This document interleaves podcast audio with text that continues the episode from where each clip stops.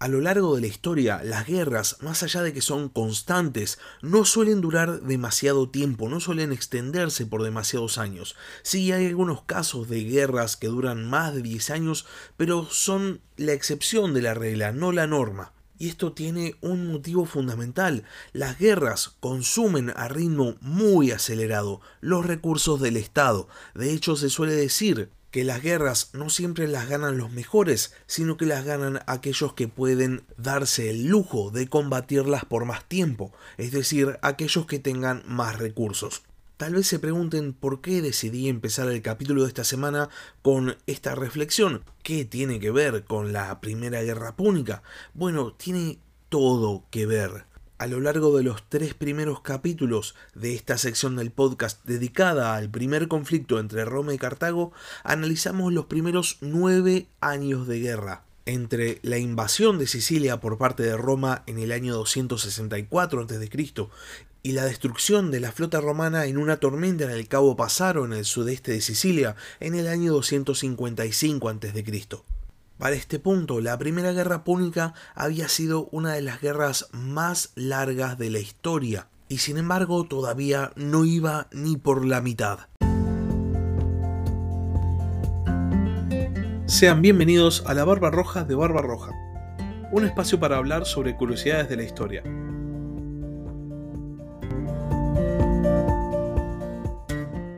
Después de nueve años de duración, la guerra entre Roma y Cartago vuelve a un status quo, vuelve a un punto muerto, cuando los romanos son echados de África por los cartagineses y encima pierden su flota en el Cabo Pasaro en Sicilia. Esta situación es rápidamente aprovechada por los cartagineses, que envían una fuerza expedicionaria hacia la isla de Sicilia y logran asediar y recapturar la ciudad de Agrigento, que había sido una de sus bases principales en la isla cuando la guerra con Roma recién estaba empezando.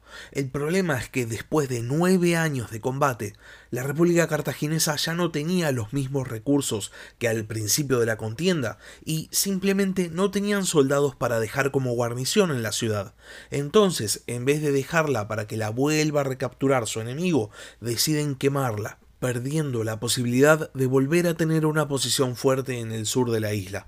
Por otro lado, mientras todo esto estaba pasando, los romanos reconstruyen su flota, construyen 220 nuevos buques de guerra y lanzan también una nueva ofensiva en Sicilia. La guerra ahora se había trasladado nuevamente a la isla. El ejército romano ataca y captura la ciudad de Panormo, la actual Palermo, y de los 27.000 ciudadanos de Panormo, 13.000 son hechos esclavos y son vendidos, y los 14.000 restantes se pagan a sí mismos el rescate y se ahorran la esclavitud.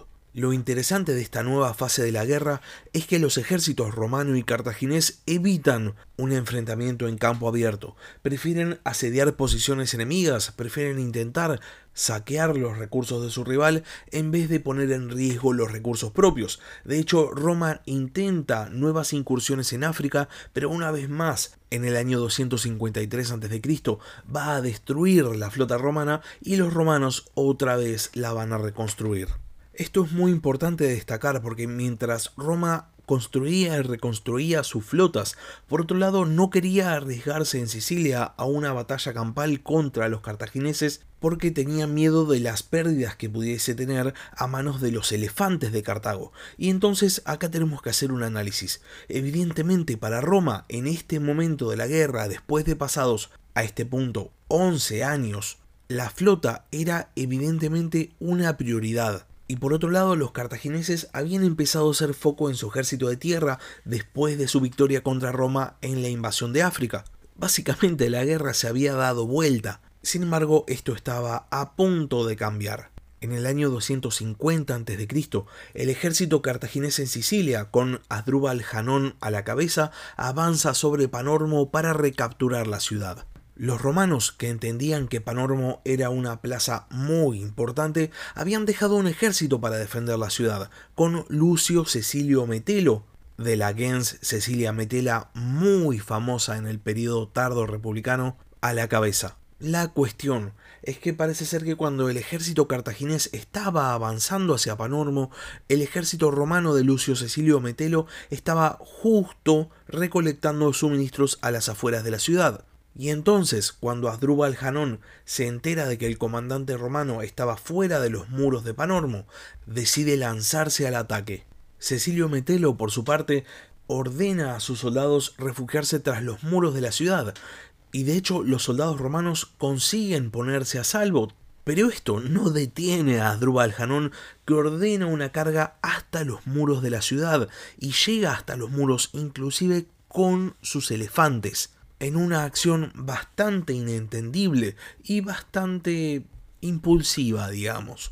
Esto es obviamente aprovechado por Cecilio Metelo, que ordena a la infantería ligera, a sus hostigadores del ejército, que desde la muralla de Panormo lancen jabalinas contra los elefantes. Y claro, los elefantes no podían hacer nada si sus enemigos estaban del otro lado del muro. Y entonces, los enormes animales entran en pánico, se dan vuelta y cargan contra su propia infantería, y justo en ese momento Cecilio Metelo ordena la salida de la ciudad de su infantería pesada y flanquea a la infantería cartaginesa, consiguiendo una enorme victoria para Roma, y es un enorme golpe de realidad para Cartago. Después de la victoria en la batalla de Panormo, Roma decide que es hora de empujar hacia las principales posiciones de Cartago en la isla de Sicilia, aprovechando que evidentemente tenían la superioridad en el mar y habían conseguido nuevamente la superioridad en tierra. Entonces, los cónsules Publio Claudio Pulcro y Lucio Junio Pulo movilizan un ejército bastante numeroso y una flota para asediar Lilibia. Los romanos bloquean fácilmente el acceso terrestre a Lilibia, pero la ciudad se abastecía por el mar.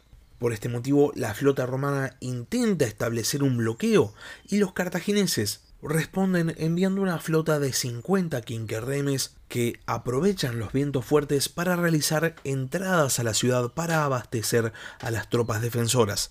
Pese a todos los años de conflicto, los barcos cartagineses seguían siendo mejores en todos los aspectos que los barcos romanos. Estaban mejor hechos y eran muchísimo más maniobrables lo que les permitía a los cartagineses hacer este tipo de jugadas. Los romanos entienden muy rápido que si los cartagineses siguen teniendo sus buques, van a poder seguir abasteciendo a Lilibea y si Lilibea sigue recibiendo abastecimiento, no va a caer. Entonces, después de una de las incursiones de abastecimiento de los cartagineses, el cónsul Claudio Pulcro decide seguir a los barcos de Cartago con la flota romana con el fin de alcanzarlos, atacarlos y destruir la amenaza cartaginesa en el mar. La flota cartaginesa anclaba en Drépano y la flota romana, con el fin de sorprender a sus enemigos, parte de noche y llega a Drépano al amanecer. El problema es que, habiendo partido de noche, la flota romana llega al puerto de Drépano completamente desorganizada. Los cartagineses, comandados por Aderbal, divisan los primeros barcos romanos y rápidamente se ponen en formación de combate. Los romanos contaban con 200 buques y los cartagineses solamente con 130. Sin embargo, todavía los romanos eran marinos inexpertos y dependían de su infantería de marina para ganar los combates navales. El tema es que para este punto, los romanos ya no usaban más un arma que les había dado la victoria en el pasado, el corvus, y tal vez se pregunten por qué, por qué los romanos abandonarían un arma que les había dado la victoria en el pasado. La respuesta es bastante simple. El Corvus hacía que los buques perdieran balance y por ende fuesen propensos a darse vuelta y hundirse. De hecho, se especula con que el Corvus fue una de las causas principales por las cuales la flota romana se hundió varias veces en varias tormentas. Entonces los romanos, siendo bastante pragmáticos, no lo habían pensado dos veces y habían sacado el Corvus. Pero ahora, sin el Corvus, la flota romana y la flota cartaginesa competían como iguales, y entonces acá los romanos no tienen nada que hacer. Los primeros buques romanos que llegan al puerto de Drépano encaran contra los buques cartagineses y el cónsul Claudio Pulcro ordena que vuelvan, que avancen en formación. Y cuando los buques romanos intentan volver, lo hacen de manera completamente desordenada y hasta se chocan entre ellos. Esta confusión es aprovechada por el comandante cartaginés Aderbal, que hace salir a sus buques del puerto, pasa la flota romana y los forma en una línea del otro lado, dejando a los romanos entre los buques cartagineses y el puerto. La flota de Cartago forma en una línea con su ala derecha en formación diagonal, mientras que los romanos forman en una línea bastante desorganizada. Y entonces Aderbal da la orden de ataque y la flota cartaginesa se abalanza contra su enemigo. Los marinos cartagineses ya sabían que los barcos romanos estaban llenos de legionarios, más allá de que no tuviesen el Corvus, y entonces, en vez de intentar abordar, directamente se lanzan al ataque con sus espolones, y el resultado es devastador. De los 200 barcos romanos, solamente logran escapar 30, entre ellos el barco del cónsul Claudio Pulcro. Los barcos romanos que no son hundidos son capturados y son enviados a Cartago, y el Senado cartaginés responde enviando refuerzos en forma de más buques de guerra.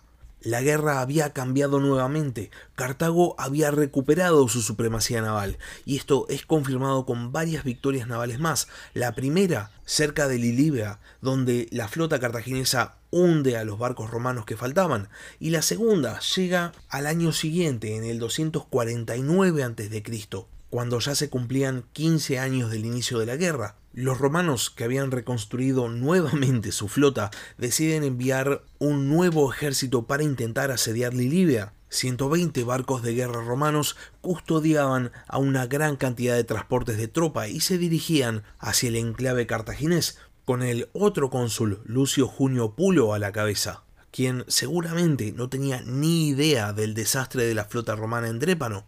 La cuestión es que la flota romana es interceptada por una flota cartaginesa con Cartalón a la cabeza, y nuevamente esto se transforma en una victoria naval para Cartago. Roma había perdido varias flotas en los últimos años, pero había perdido dos flotas en el mismo año, en dos batallas, ya no era en tormentas, sino que parecía que los cartagineses estaban ganando. Sin embargo, más allá de lo que se veía a simple vista, más allá de las dos grandes victorias navales de Cartago, la República Cartaginesa estaba en serios problemas. El tesoro del Estado estaba completamente agotado y los recursos estaban empezando a escasear. De hecho, el tesoro cartaginés estaba tan comprometido que Cartago intenta pedir un préstamo al Egipto tolemaico, pero los Ptolomeos rechazan la petición. Es en este marco de gran crisis que en el año 247 a.C. asume el mando de las fuerzas cartaginesas en Sicilia un general de 28 años llamado Amílcar Barca. Amílcar va a conducir una muy exitosa guerra de guerrillas contra las fuerzas romanas durante los siguientes seis años lo que lleva a la guerra a una especie de nuevo punto muerto, en el cual los romanos no hacen nada porque ya no tienen flota, porque no pueden avanzar en Sicilia, y los cartagineses, comandados por Amílcar, se limitan a pequeños ataques y a la captura de pequeñas posiciones. Y de esta manera transcurren los siguientes años de guerra hasta que en el año 243 a.C. el Senado romano decide que ya pasó suficiente tiempo, es hora de hacer una nueva flota. El problema era cómo.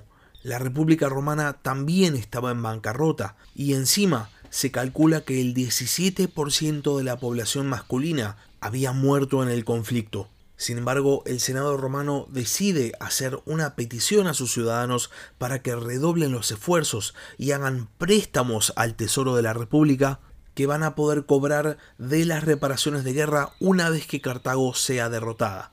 De esta manera, el Senado romano consigue los fondos necesarios y encarga la construcción de una nueva flota. Y una vez más, para construir los barcos, copian el modelo cartaginés, pero esta vez lo copian tal cual. Y una vez que la flota está terminada, es enviada a Sicilia con los cónsules Cayo Lutacio Cátulo y Quinto Valerio Faltón a la cabeza. La nueva flota romana bloquea Drépano y bloquea Lilibea, y si bien las diferentes guarniciones cartaginesas de la isla, entre ellas la de Amílcar, podía resistir contra el embate romano, eventualmente, sin los suministros provenientes de Cartago, iban a terminar cayendo. Por ese motivo, el Senado cartaginés despacha una flota llena de suministros con Janón Giscón a la cabeza, a quien podrán recordar de los primeros años de la Primera Guerra Púnica, rumbo a Sicilia para abastecer al ejército cartaginés. Cuando la flota cartaginesa estaba pasando por las islas Égadas, es divisada por la flota romana con Cátulo al mando. El cónsul decide levantar el bloqueo de Lilibea y aprovechando que tenía viento a favor, se dirige al ataque contra la flota de Cartago.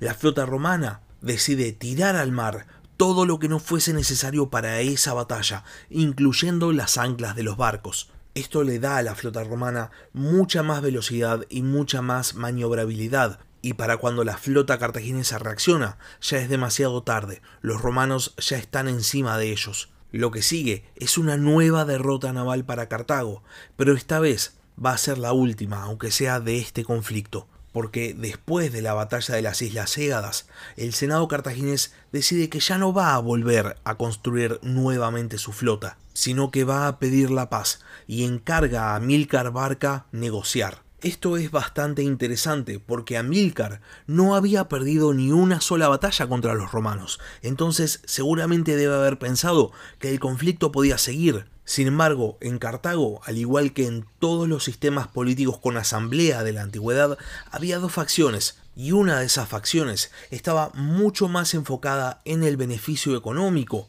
antes que en una guerra contra Roma y siendo que la guerra había devastado la economía cartaginesa, no podían esperar a que termine.